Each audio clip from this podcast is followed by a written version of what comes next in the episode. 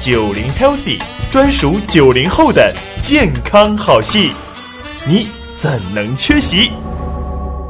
提升免疫，抵抗疫情。今天呢，我们讲讲，哎呀，现在每个人都在家里面窝着啊，经常是长时间的久坐不动。这样久坐不动，我们都知道是不好的，对身体健康有害的。但它究竟怎么不好，怎么有害了？今天我们请叶涛老师给我们科普科普。在之前的节目中，咱提过啊，就是有些案例，开车长途自驾的人突然一起来晕倒了，然后一查肺栓塞，非常严重的一种疾病啊。开车长途自驾，它主要的一个行为就是久坐不动，下肢容易形成深层静脉血栓。嗯然后这个深层静脉血栓脱落之后呢，会随着血流进入到肺动脉，然后或者是肺动脉的分支让它堵塞，就造成了肺栓塞，带来的死亡风险也是非常高的。除了这种长时间四下，大家想想，大家平时放假在家的时候，在沙发上一坐也是半天，对呀有时候一坐一天，下肢也是不动的，嗯也是有可能会形成这种下肢的深层静脉血栓。嗯，突然一站起来，万一把血栓给冲到这个肺动脉或者分支里面给堵了，那也是风险非常高的。哎，而且放假在家，大家胡吃海喝，血脂还容易高，对那是啊风险反而更高。这是机理层面的。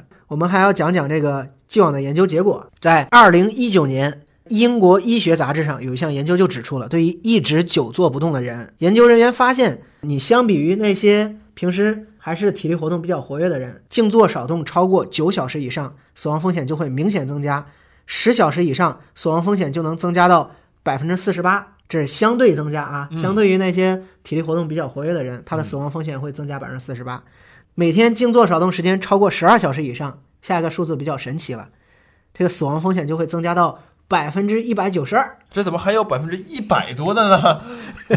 这好吓人呢，看起来。不是死两次的意思啊，它是相对于平时体力活动比较活跃的人，他的死亡风险要高了将近两倍，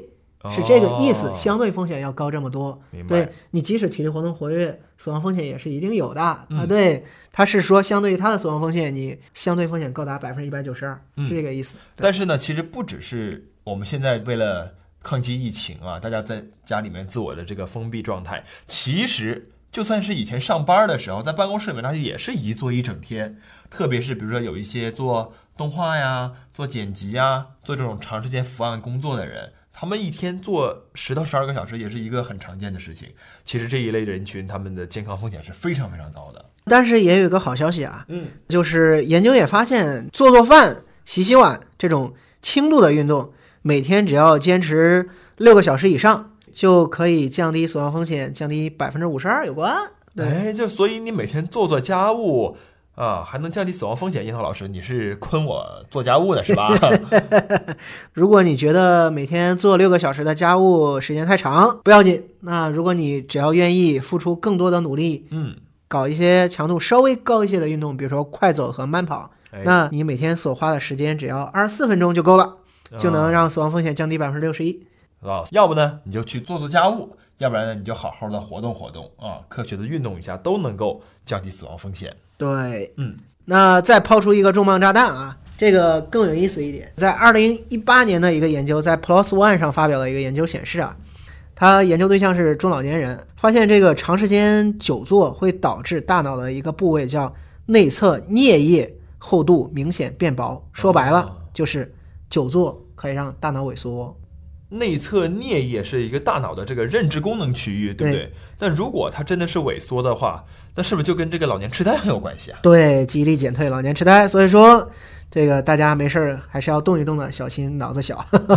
呃，而且这个研究还显示了，无论你平时有没有运动习惯，嗯你只要久坐，久坐时间够长，嗯，都会导致这种萎缩的情况。所以说哦，那些平时上班一坐坐一天，晚上下班想去健个身就能缓解，